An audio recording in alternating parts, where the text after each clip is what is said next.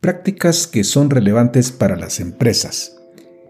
¿Qué ha provocado un desempeño bajo en la empresa Meta en el último trimestre? ¿Cuáles son los factores internos y externos que afectan a esta empresa? Les saluda Armando Peralta en un nuevo episodio de Prácticas Empresariales. Sean bienvenidos. Amigos de Prácticas Empresariales Podcast, reciban un cordial saludo como cada semana en un 2022 que pues ya va concluyendo y donde muchas empresas de la industria tecnológica han registrado el efecto de un tiempo económico complicado. En este episodio nos enfocamos al caso de la empresa que comanda uno de los CEOs más conocidos y quien ha tenido en varios momentos los reflectores encima cuando lideraba Facebook y ahora como cabeza de Meta. Nos referimos a Mark Zuckerberg. Fijamos nuestra atención en Meta por los grandes vaivenes que la empresa ha ido mostrando en los últimos trimestres y en especial el último que corresponde al tercer trimestre del 2022. Veamos qué hay detrás de estos movimientos eh, que podríamos considerar como movimientos abruptos y cuál es la corriente de opinión que rodea al caso como tal. Vayamos al tema, estamos listos y comenzamos.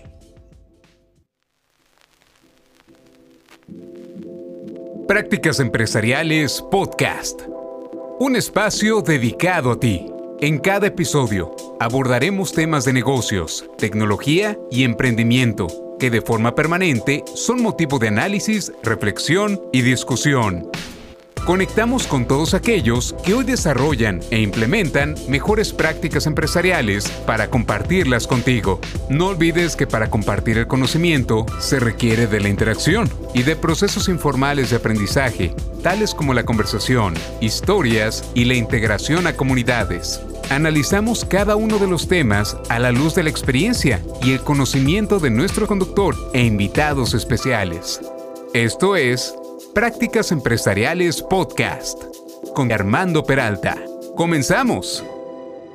Después de que la empresa Meta que encabeza Mark Zuckerberg presentara los resultados del tercer trimestre del 2022, se ha desatado una avalancha de artículos y columnas en periódicos y revistas que enfocan la problemática que hoy enfrenta la empresa, tratando sobre todo de dilucidar cuál es la causa raíz de sus malos resultados y de la caída tan pronunciada en el valor de sus acciones.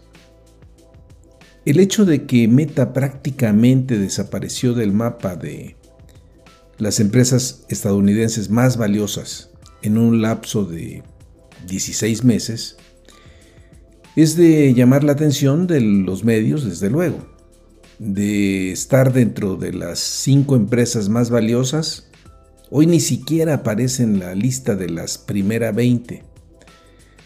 Y no es para menos, si volteamos a ver cómo sus acciones cotizan al nivel de principios de 2016. El mismo Mark eh, ha visto cómo su fortuna personal ha disminuido de una cifra de 142 mil millones de dólares en septiembre de 2021 a 38 mil 100 millones de dólares en la actualidad. Sigue siendo, desde luego, una cifra pues, de, muchos millones, ¿verdad? Pero es una reducción que no, no podemos soslayar. Conforme la empresa no presente resultados sólidos de su iniciativa del metaverso, sus acciones estarán bajo presión, que en términos estrictos significa una penalización por parte del mercado. Registra tres caídas trimestrales consecutivas en sus ingresos y se prevé desde ahora una más para el cuarto trimestre. La problemática de Meta se circunscribe tanto a factores internos que se relacionan con su proyecto del metaverso que demanda la inversión de cuantiosos recursos, donde no existe plena lucidez en cuanto a los tiempos de retorno de la inversión y qué tan prolongado puede ser alcanzar el éxito si es que éste se da, y a factores externos que por el momento perfilan un ambiente de negocio inestable y las políticas de Apple que afectan a su negocio de redes sociales y a la competencia de jugadores que han venido despuntando. Algunos añalistas señalan que si Mark Zuckerberg en verdad quiere crecer de nuevo, tiene que ralentizar las inversiones que viene haciendo en el metaverso y atender con mayor energía su negocio de redes sociales. Los malos resultados por el lado del metaverso han significado para Mark Zuckerberg una pérdida de confianza de muchos inversionistas, pues que desde luego se muestran inquietos en las declaraciones que muchos de ellos hacen, resalta la frustración en la medida que Zuckerberg no ceja de continuar con la iniciativa y de seguir canalizando grandes cantidades de dinero, a pesar de que, como ya hemos apuntado, los resultados del, pues, del tercer trimestre de este 2022 son sombríos. Según reporta el Financial Times, eh, David Older, quien es el jefe de la gestora de activos Carmignac, señaló que Zuckerberg fue sordo a la comunidad inversora, duplicando todo. La línea de tiempo para el metaverso es muy estirada. No creo que vaya a saber si es el movimiento correcto durante 5 o 10 años. No hay que olvidar que los inversionistas están más preocupados por el corto plazo que por apuestas de largo aliento y en ese sentido se da un choque de visiones en la medida que los accionistas pues poco pueden hacer por remover al CEO ya que Zuckerberg controla el 54.4 de los votos y posee un 13% de las acciones es evidente que este control personal que ejerce el CEO ha generado fuertes controversias al interior de la compañía. Como señalan algunos especialistas en gobierno corporativo, si Zuckerberg tuviera una participación accionaria mínima, seguramente ya habría sido despedido por la Junta de Gobierno. ¿Cuál ha sido entonces la actitud que han tomado algunos accionistas a efecto de no quedarse pues, en un punto muerto. Algunos, como es el caso de Brad Herzner de Altimeter Capital, es hacer un llamado para que se ajuste la plantilla del personal en un 20%, recortar en unos 5 mil millones de dólares los gastos de capital y limitar a 5 mil millones al año los gastos en el metaverso. No sin antes de haber lanzado loas al proyecto. Es un llamado a la disciplina en costos y cuidar sobre todo la forma en que se está gastando. Otro accionista de Meta, Jim Cherney, director de inversiones en Allianz Bernstein, mencionó que gran parte de la infelicidad se debe a que Meta no dio un cronograma para cuándo el atracón de gastos podría dar sus frutos. Están gastando 15 mil millones al año en el metaverso y no pueden darnos ningún marcador de milla. Es solo una gran esperanza. Los números no pueden ser más contundentes. Desde que se anunció en octubre del 2021 el enorme giro que daba Facebook para convertirse en meta, a noviembre, a este noviembre del 2022, la capitalización ha disminuido, fíjense nada más, en 800 mil millones de dólares. Y el precio de sus acciones han bajado en un 75%. Este enorme descalabro no implica que la empresa no pueda reponerse si su proyecto estrella, el metaverso, llega a rendir los frutos que Mark aspira. Desde luego, eh, Mark apostó a que el futuro no estaba en las redes sociales, sino más bien en el metaverso. Para muchos, este cambio de estrategia levanta muchas suspicacias. El columnista del Wall Street Journal, Ben Cohen, bien apunta al decir que la decisión de poner tanta fe en una premisa tan no probada pasará a la historia como una de las apuestas más arriesgadas que cualquier corporación haya hecho, sin importar lo que suceda después. Pero lo que está sucediendo ahora es sombrío. Todavía no está claro qué podría contar como éxito. Solo que Meta no está cerca de eso y la compañía ha llegado allí de manera equivocada. Es desde luego una apreciación dura, sin embargo denota fuertes preocupaciones por parte de la comunidad en general y diferentes puntos de vista que resultan de interés conocer. Por ejemplo, Ben Cohen le llamó al profesor de liderazgo Sim eh, Sitkin de la Universidad de Duke, quien refiriéndose al caso señaló que cuando queremos tomar o asumir grandes problemas, debemos de desglosarlo para obtener pequeñas victorias y pequeñas pérdidas. Es decir, no vayamos en una sola jugada y apostemos todo. Este acto de ir por partes, él lo acuñó como fracaso inteligente.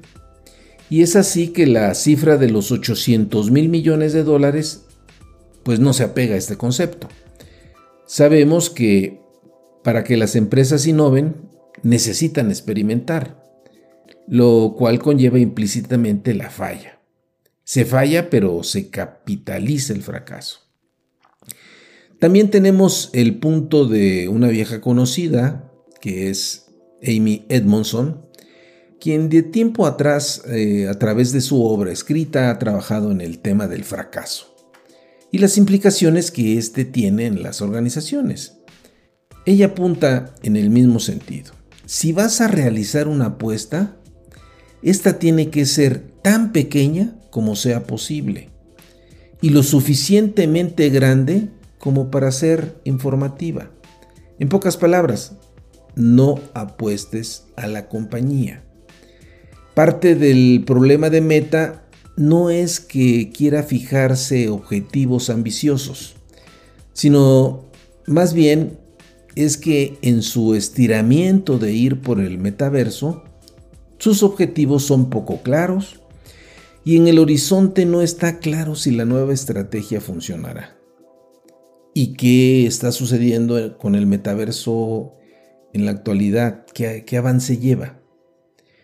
Para poder tener acceso al metaverso de Meta, se requiere, por un lado, adquirir unos auriculares de realidad virtual que tienen un costo aproximado de 400 dólares y los cuales una vez configurados te permiten entrar a su aplicación Horizon Worlds, donde encontrarás diferentes mundos donde acuden más usuarios.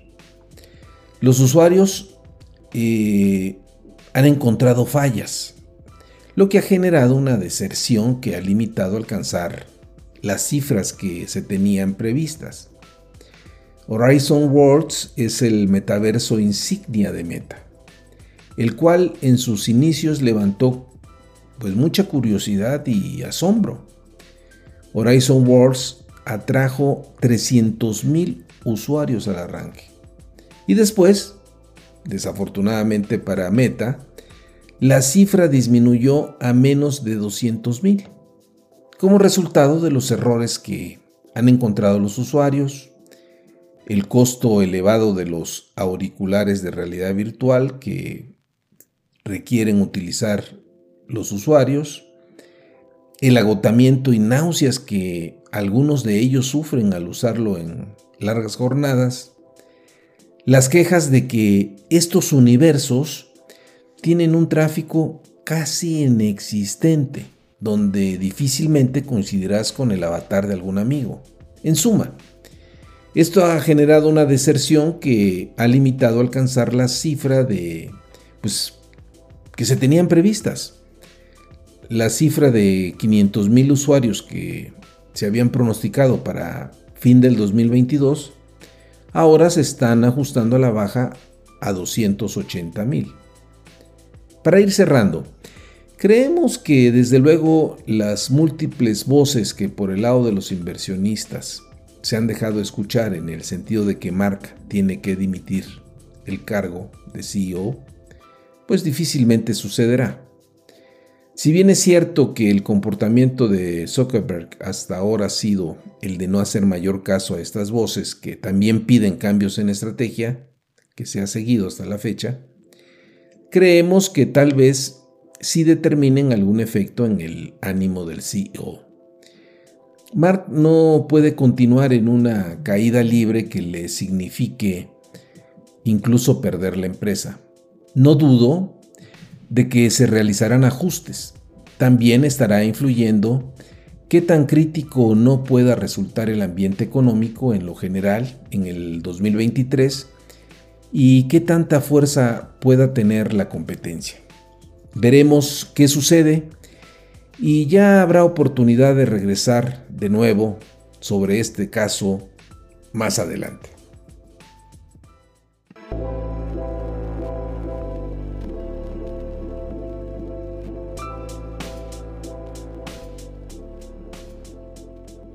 Finalmente, estimados amigos de la audiencia, no olviden que si tienen interés en enviarnos algún mensaje lo pueden hacer en la siguiente cuenta de correo prácticasempresarialespodcast.gmail.com o bien si les ha gustado este podcast hagan clic en seguir. Los invitamos a que se unan de nuevo con nosotros la siguiente semana. Nos escuchamos en el siguiente episodio.